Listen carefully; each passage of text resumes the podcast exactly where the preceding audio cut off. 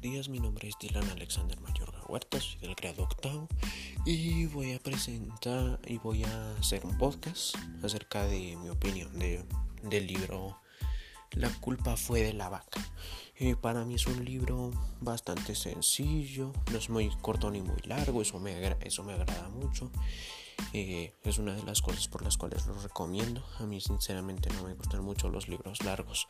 Eh, puede, mm, es bastante entretenido, tiene cosas graciosas y, y cosas bastante mm, raras, ya que tiene anécdotas que no pasarían en, pues, en la vida real. Pero eso es lo que le da el encanto al libro. Eso es lo que hace que el libro sea bueno para leer. Eh, lo recomiendo por todo eso.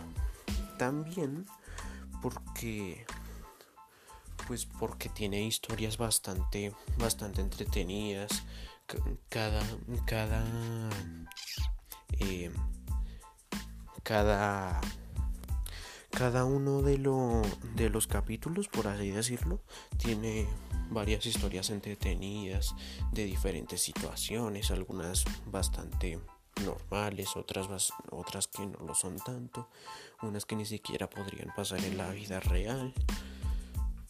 Es un libro bastante bueno y bastante recomendable.